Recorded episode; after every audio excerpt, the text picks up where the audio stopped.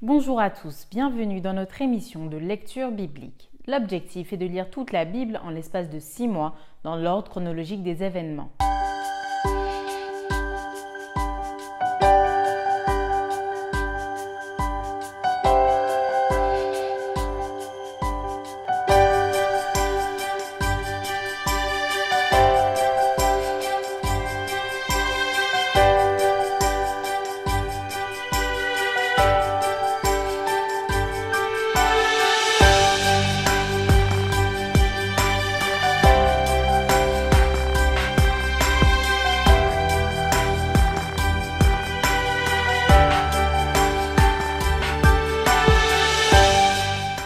Cette émission vous est proposée par l'Église adventiste du 7e jour d'Évry.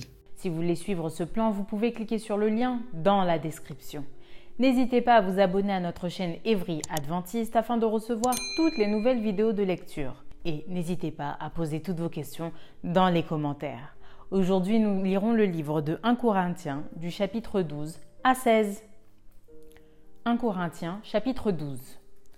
Pour ce qui concerne les dons spirituels, je ne veux pas, frères, que vous soyez dans l'ignorance. Vous savez que lorsque vous étiez païen, vous vous laissiez entraîner vers les idoles muettes selon que vous étiez conduit.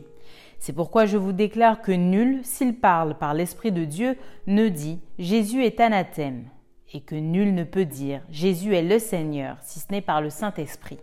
Il y a diversité de dons, mais le même Esprit. Diversité de ministères, mais le même Seigneur diversité d'opérations, mais le même Dieu qui opère tout en tous. Or, à chacun la manifestation de l'Esprit est donnée pour l'utilité commune. En effet, à l'un est donné par l'Esprit une parole de sagesse, à un autre une parole de connaissance, selon le même Esprit, à un autre la foi par le même Esprit, à un autre le don des guérisons par le même Esprit, à un autre le don d'opérer des miracles, à un autre la prophétie, à un autre le discernement des esprits, à un autre la diversité des langues, à un autre l'interprétation des langues. Un seul et même esprit opère toutes ces choses, les distribuant à chacun en particulier comme il veut. Car comme le corps est un et a plusieurs membres, et comme tous les membres du corps, malgré leur nombre, ne forment qu'un seul corps, ainsi en est-il de Christ. Nous avons tous en effet été baptisés dans un seul esprit pour former un seul corps, soit juif, soit grec, soit esclave, soit libre, et nous avons tous été abreuvés d'un seul esprit. Ainsi le corps n'est pas un seul membre, mais il est formé de plusieurs membres. Si le pied disait Parce que je ne suis pas une main, je ne suis pas du corps, Anne serait-il pas du corps pour cela? Et si l'oreille disait Parce que je ne suis pas un œil, je ne suis pas du corps, Anne serait-elle pas du corps pour cela? Si tout le corps était l'œil, où serait l'ouïe? S'il était tout ouïe, où serait l'odorat? Maintenant Dieu a placé chacun des membres dans le corps, comme il a voulu. Si tous étaient un seul membre, où serait le corps? Maintenant donc il y a plusieurs membres et un seul corps. L'œil ne peut pas dire à la main Je n'ai pas besoin de toi, ni la tête dire aux pieds Je n'ai pas besoin de vous. Mais bien plutôt les membres du corps qui paraissent être les plus faibles sont nécessaires et ceux que nous estimons être les moins honorables du corps, nous les entourons d'un plus grand honneur. Ainsi nos membres les moins honnêtes reçoivent le plus d'honneur, tandis que ceux qui sont honnêtes n'en ont pas besoin. Dieu a disposé le corps de manière à donner plus d'honneur à ceux qui en manquaient, afin qu'il n'y ait pas de division dans le corps, mais que les membres aient également soin les uns des autres. Et si un membre souffre, tous les membres souffrent avec lui. Si un membre est honoré, tous les membres se réjouissent avec lui. Vous êtes le corps de Christ et vous êtes ses membres, chacun pour sa part. Et Dieu a établi dans l'Église premièrement des apôtres, secondement des prophètes, troisièmement des docteurs, ensuite ceux qui ont le don des miracles, puis ceux qui ont les dons de guérir, de secourir, de gouverner, de parler diverses langues. Tous sont-ils apôtres? Tous sont-ils prophètes? Tous sont-ils docteurs? Tous ont-ils le don des miracles? Tous ont-ils le don des guérisons? Tous parlent-ils en langue? Tous interprètent-ils? Aspirez aux dons les meilleurs, et je vais encore vous montrer une voie par excellence. 1 Corinthiens chapitre 13 quand je parlerai les langues des hommes et des anges, si je n'ai pas la charité, je suis un airain qui résonne ou une cymbale qui retentit. Et quand j'aurai le don de prophétie, la science de tous les mystères et toute la connaissance, quand j'aurai même toute la foi jusqu'à transporter des montagnes, si je n'ai pas la charité, je ne suis rien. Et quand je distribuerai tous mes biens pour la nourriture des pauvres, quand je livrerai même mon corps pour être brûlé, si je n'ai pas la charité, cela ne me sert de rien. La charité est patiente, elle est pleine de bonté, la charité n'est point envieuse, la charité ne se vante point, elle ne s'enfle point d'orgueil, elle ne fait rien de malhonnête, elle ne cherche point son intérêt, elle ne s'irrite point, elle ne soupçonne point le mal, elle ne se réjouit point de l'injustice, mais elle se réjouit de la vérité. Elle excuse tout, elle croit tout, elle espère tout, elle supporte tout. La charité ne périt jamais, les prophéties prendront fin, les langues cesseront, la connaissance disparaîtra. Car nous connaissons en partie et nous prophétisons en partie. Mais quand ce qui est parfait sera venu, ce qui est partiel disparaîtra. Lorsque j'étais enfant, je parlais comme un enfant, je pensais comme un enfant, je raisonnais comme un enfant. Lorsque je suis devenu homme, j'ai fait disparaître ce qui était de l'enfant. Aujourd'hui, nous voyons au moyen d'un miroir, d'une manière obscure, mais alors nous verrons face à face. Aujourd'hui, je connais en partie, mais alors je connaîtrai comme j'ai été connu. Maintenant donc, ces trois choses demeurent la foi, l'espérance, la charité. Mais la plus grande de ces choses, c'est la charité. 1 Corinthiens chapitre 14. Recherchez la charité. Aspirez aussi au don spirituel, mais surtout à celui de prophétie. En effet, celui qui parle en langue ne parle pas aux hommes, mais à Dieu, car personne ne le comprend, et c'est en esprit qu'il dit des mystères. Celui qui prophétise, au contraire, parle aux hommes, les édifie, les exhorte, les console. Celui qui parle en langue s'édifie lui-même, celui qui prophétise édifie l'Église. Je désire que vous parliez tous en langue, mais encore plus que vous prophétisiez celui qui prophétise est plus grand que celui qui parle en langue, à moins que ce dernier n'interprète, pour que l'Église en reçoive de l'édification. Et maintenant, frères, de quelle utilité vous serais-je si je venais à vous parlant en langue et si je ne vous parlais pas par révélation ou par connaissance ou par prophétie ou par doctrine? Si les objets inanimés qui rendent un son, comme une flûte ou une harpe, ne rendent pas des sons distincts, comment reconnaîtra ce qui est joué sur la flûte ou sur la harpe?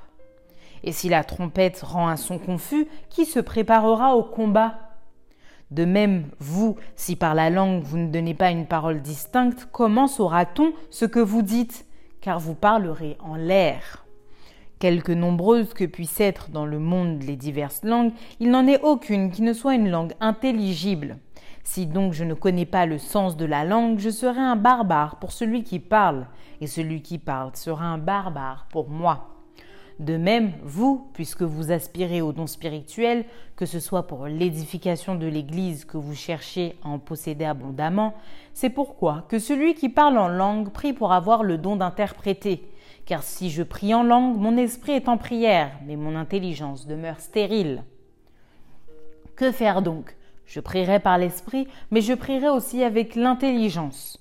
Je chanterai par l'esprit, mais je chanterai aussi avec l'intelligence. Autrement, si tu rends grâce par l'esprit, comment celui qui est dans les rangs de l'homme, du peuple, répondra-t-il Amen à ton action de grâce, puisqu'il ne sait pas ce que tu dis Tu rends, il est vrai, d'excellentes actions de grâce, mais l'autre n'est pas édifié. Je rends grâce à Dieu de ce que je parle en langue plus que vous tous.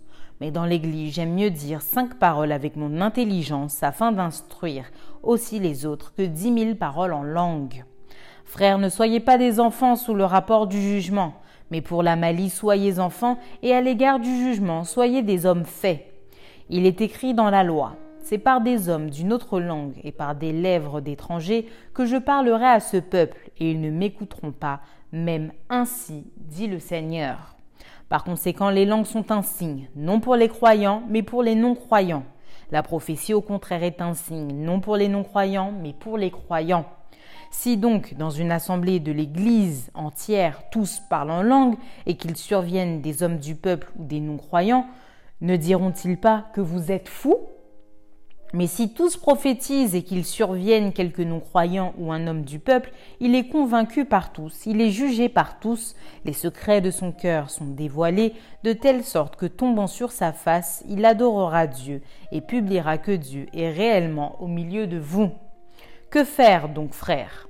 Lorsque vous vous assemblez, les uns ou les autres parmi vous ont-ils un cantique, une instruction, une révélation, une langue, une interprétation, que tout se fasse pour l'édification? En est-il qui parle en langue, que deux ou trois au plus parlent, chacun à son tour, et que quelqu'un interprète? S'il n'y a point d'interprète, qu'on se taise dans l'Église et qu'on parle à soi-même et à Dieu. Pour ce qui est des prophètes, que deux ou trois parlent et que les autres jugent et si un autre qui est assis à une révélation, que le premier se taise. Car vous pouvez tous prophétiser successivement, afin que tout soit instruit et que tout soit exhorté. Les esprits des prophètes sont soumis aux prophètes, car Dieu n'est pas un Dieu de désordre, mais de paix. Comme dans toutes les églises des saints, que les femmes se taisent dans les assemblées, car il ne leur est pas permis d'y parler, mais qu'elles soient soumises selon que le dit aussi la loi. Si elles veulent s'instruire sur quelque chose, qu'elles interrogent leur mari à la maison, car il est malséant à une femme de parler dans l'Église. Est-ce de chez vous que la parole de Dieu est sortie, ou est-ce à vous seul qu'elle est parvenue? Si quelqu'un croit être prophète ou inspiré, qu'il reconnaisse que ce que je vous écris est un commandement du Seigneur. Et si quelqu'un l'ignore, qu'il l'ignore. Ainsi donc, frères, aspirez au don de prophétie et n'empêchez pas de parler en langue mais que tout se fasse avec bienséance et avec ordre. 1 Corinthiens chapitre 15. Je vous rappelle, frères, l'évangile que je vous ai annoncé, que vous avez reçu, dans lequel vous avez persévéré, et par lequel vous êtes sauvés, si vous le retenez tel que je vous l'ai annoncé, autrement vous auriez cru en vain. Je vous ai enseigné avant tout, comme je l'avais aussi reçu, que Christ est mort pour nos péchés, selon les Écritures qu'il a été enseveli et qu'il est ressuscité le troisième jour selon les Écritures, et qu'il est apparu à ses puis aux douze. Ensuite, il est apparu à plus de cinq cents frères à la fois, dont la plupart sont encore vivants et dont quelques-uns sont morts. Ensuite, il est apparu à Jacques, puis à tous les apôtres. Après eux tous, il m'est aussi apparu à moi, comme à l'avorton. Car je suis le moindre des apôtres. Je ne suis pas digne d'être appelé apôtre parce que j'ai persécuté l'Église de Dieu. Par la grâce de Dieu, je suis ce que je suis, et sa grâce envers moi n'a pas été vaine. Loin de là. J'ai travaillé plus que tous, non pas moi toutefois, mais la grâce de Dieu qui est avec moi. Ainsi donc, que ce soit moi, que ce soit eux, voilà ce que nous prêchons, et c'est ce que vous avez cru. Or, si l'on prêche que Christ est ressuscité des morts, comment quelques-uns parmi vous disent-ils qu'il n'y a point de résurrection des morts? S'il n'y a point de résurrection des morts, Christ non plus n'est pas ressuscité. Et si Christ n'est pas ressuscité, notre prédication est donc vaine, et votre foi aussi est vaine. Il se trouve même que nous sommes de faux témoins à l'égard de Dieu, puisque nous avons témoigné contre Dieu qu'il a ressuscité Christ, tandis qu'il ne l'aurait pas ressuscité si les morts ne ressuscitent point. Car si les morts ne ressuscitent point, Christ non plus n'est pas ressuscité. Et si Christ n'est pas ressuscité, votre foi est vaine, vous êtes encore dans vos péchés, et par conséquent aussi ceux qui sont morts en Christ sont perdus. Si c'est dans cette vie seulement que nous espérons en Christ, nous sommes les plus malheureux de tous les hommes. Mais maintenant Christ est ressuscité des morts, il est les prémices de ceux qui sont morts. Car puisque la mort est venue par un homme, c'est aussi par un homme qu'est venue la résurrection des morts. Et comme tous meurent en Adam, de même aussi tous revivront en Christ, mais chacun en son rang. Christ comme prémisse, puis ceux qui appartiennent à Christ lors de son avènement. Ensuite viendra la fin, quand il remettra le royaume à celui qui est Dieu et Père, après avoir détruit toute domination, toute autorité et toute puissance. Car il faut qu'il règne jusqu'à ce qu'il ait mis tous les ennemis sous ses pieds. Le dernier ennemi qui sera détruit, c'est la mort. Dieu en effet a tout mis sous ses pieds. Mais lorsqu'il dit que tout lui a été soumis, il est évident que celui qui lui a soumis toute chose est excepté. Et lorsque toutes choses lui auront été soumises, alors le Fils lui-même sera soumis à celui qui lui a soumis toutes choses, afin que Dieu soit tout en tous. Autrement, que feraient ceux qui se font baptiser pour les morts? Si les morts ne ressuscitent absolument pas, pourquoi se font-ils baptiser pour eux? Et nous, pourquoi sommes-nous à toute heure en péril?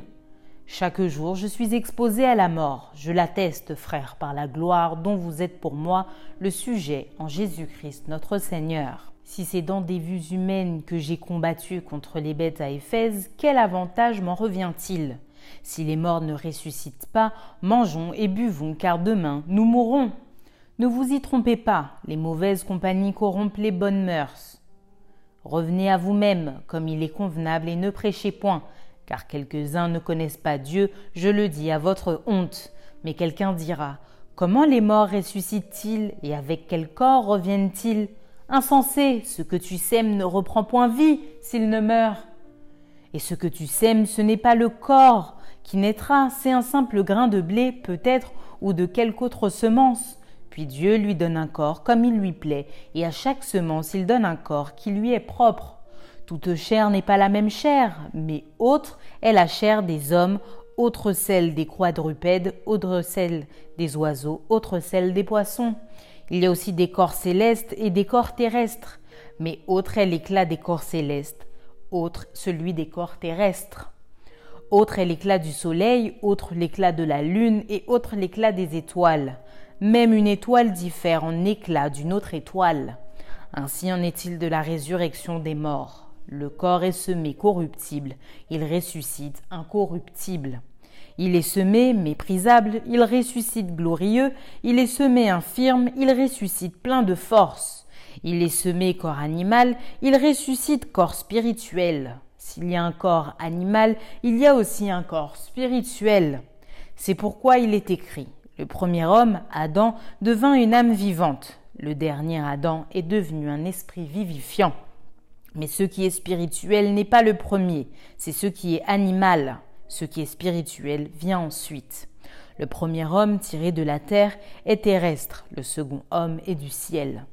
Tel est le terrestre, tels sont aussi les terrestres, et tel est le céleste, tels sont aussi les célestes. Et de même que nous avons porté l'image du terrestre, nous porterons aussi l'image du céleste. Ce que je dis, frère, c'est que la chair et le sang ne peuvent hériter le royaume de Dieu et que la corruption n'hérite pas l'incorruptibilité.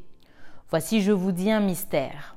Nous ne mourrons pas tous, mais tous, nous serons changés en un instant, en un clin d'œil, à la dernière trompette. La trompette sonnera et les morts ressusciteront incorruptibles, et nous, nous serons changés.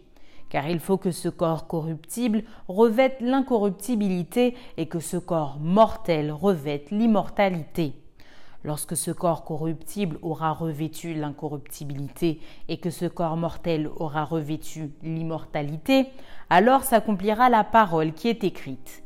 La mort a été engloutie dans la victoire. Ô mort, où est la victoire? Ô mort, où est ton aiguillon? L'aiguillon de la mort, c'est le péché, et la puissance du péché, c'est la loi. Mais grâce soit rendue à Dieu qui nous donne la victoire par notre Seigneur Jésus-Christ. Ainsi, mes frères bien-aimés, soyez fermes, inébranlables, travaillant de mieux en mieux à l'œuvre du Seigneur, sachant que votre travail ne sera pas vain dans le Seigneur.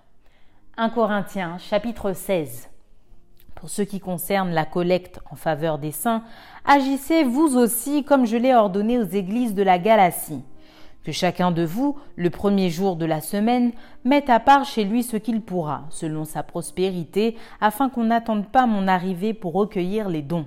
Et quand je serai venu, j'enverrai avec des lettres pour porter vos libéralités à Jérusalem les personnes que vous aurez approuvées.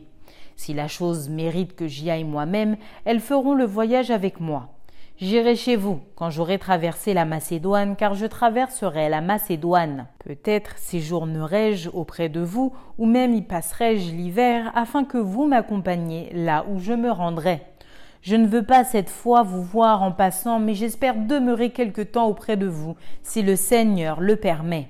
Je resterai néanmoins à Éphèse jusqu'à la Pentecôte car une porte grande et d'un accès efficace m'est ouverte et les adversaires sont nombreux. Si Timothée arrive, faites en sorte qu'il soit sans crainte parmi vous, car il travaille comme moi à l'œuvre du Seigneur. Que personne donc ne le méprise. Accompagnez-le en paix afin qu'il vienne vers moi, car je l'attends avec les frères. Pour ce qui est du frère Apollos, je l'ai beaucoup exhorté à se rendre chez vous avec les frères, mais ce n'était décidément pas sa volonté de le faire maintenant. Il partira quand il en aura l'occasion. Veillez, demeurez ferme dans la foi, soyez des hommes, fortifiez-vous. Que tout ce que vous faites se fasse avec charité.